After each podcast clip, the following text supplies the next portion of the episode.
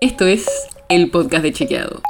Un espacio en el que de lunes a viernes vamos a compartir con vos alguno de nuestros chequeos para que sepas qué de lo que se dijo o escuchaste es verdadero o falso.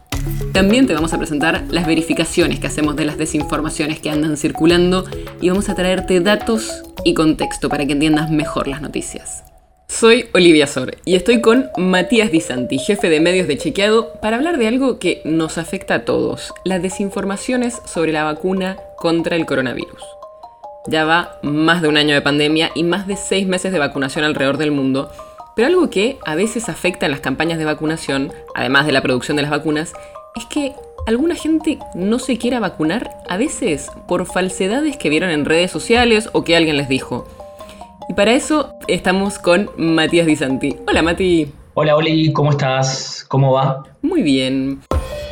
¿Cuáles son estas desinformaciones o cuáles son por lo menos las más comunes que se están viendo sobre las vacunas contra el coronavirus? Bueno, para empezar, hay varias falsedades que están circulando sobre la composición de las vacunas. Por ejemplo, hay un mito, también se difunde hace muchos años con otras vacunas, no solo con la del coronavirus, que es que las vacunas están hechas con fetos abortados, que tienen chips o que tienen metales magnéticos. Todo esto es falso y pueden entrar a la página de chequeado.com y buscar por qué cada una de estas cosas que circulan son falsas. También hay muchas mentiras sobre el funcionamiento de la vacuna. En el debate público se repitieron distintas versiones que indican que las vacunas con tecnología de ARN, mensajero, modifican el ADN. Esto es lo que dicen, ¿no? Modifican el ADN.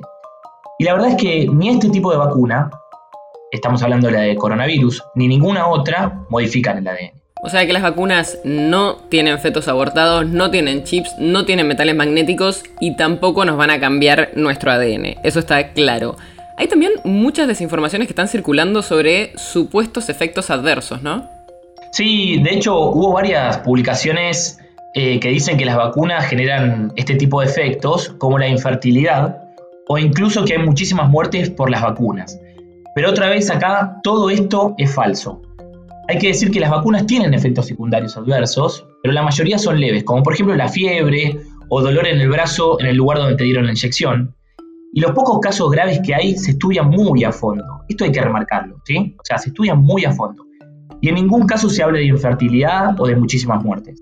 Pero hay algo más, Oli, que te quiero contar. El cuarto grupo de desinformaciones que identificamos en Chequeado tiene que ver con la gestión y la distribución de la vacuna contra el coronavirus.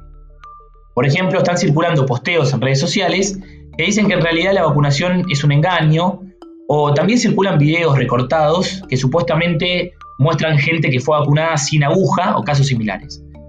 Lo cierto, por ejemplo en el caso de la supuesta jeringa sin aguja, es que hay varios tipos de agujas retráctiles para evitar que se contagien enfermedades con la sangre que queda en la aguja. Y por eso hay algunos casos donde después de colocar la dosis no se ve la aguja. ¿sí? Así que no te creas eh, todo lo que ves o en lo que te dicen. Y te diría, Oli, que hasta ahí tenemos las desinformaciones que identificamos. Que te las presentamos en forma de categorías porque la idea es que al conocerlas estés más preparado para, este, enfrentar este tipo de desinformaciones y a las personas que las promueven. En la Argentina hay varios. Eh, así que tened cuidado. Perfecto, o sea, tener atención con todo este tipo de desinformaciones sobre la composición de las vacunas que no tienen este tipo de componentes que decíamos adentro, sobre el funcionamiento de las vacunas, no te van a modificar el ARN, el ADN digo, y sobre los supuestos efectos adversos eh, que genera que todos los efectos adversos se están estudiando muy a fondo cuando hay casos graves y la gran mayoría son leves, y sobre la gestión y la distribución de la vacuna contra el coronavirus. Y si vemos que alguien comparte una de estas desinformaciones, una de estas cuestiones falsas y quizás incluso por eso no quiere vacunarse, ¿qué podemos hacer? Bueno, acá aparece la palabra empatía, ¿sí? Porque para empezar hay que tratar de empatizar con esa persona, porque si uno le dice a una persona que lo que compartió es falso, lo único que logra es que la persona se ponga a la defensiva y no escuche nada, ¿no? Entonces, lo mejor es preguntarle a esa persona de dónde sacó esa información que está compartiendo, intentar demostrarle por qué está equivocada y sobre todo mostrarle evidencia. Porque de alguna manera así logramos establecer una comunicación y que esa persona piense en la evidencia que le estamos mostrando y si va o, no a cambiar de opinión, ¿no? Y seguro puedes buscar notas de chequeado que te van a ayudar en poder hacer esto con otras personas. Así que a estar muy atentos con estas desinformaciones que circulan y a estar tranquilos y empáticos a la hora de hablar con personas que quizás creyeron en ellas para poder mostrarles la evidencia y ver si logramos que cambien de opinión y que no tomen una decisión basados en desinformaciones.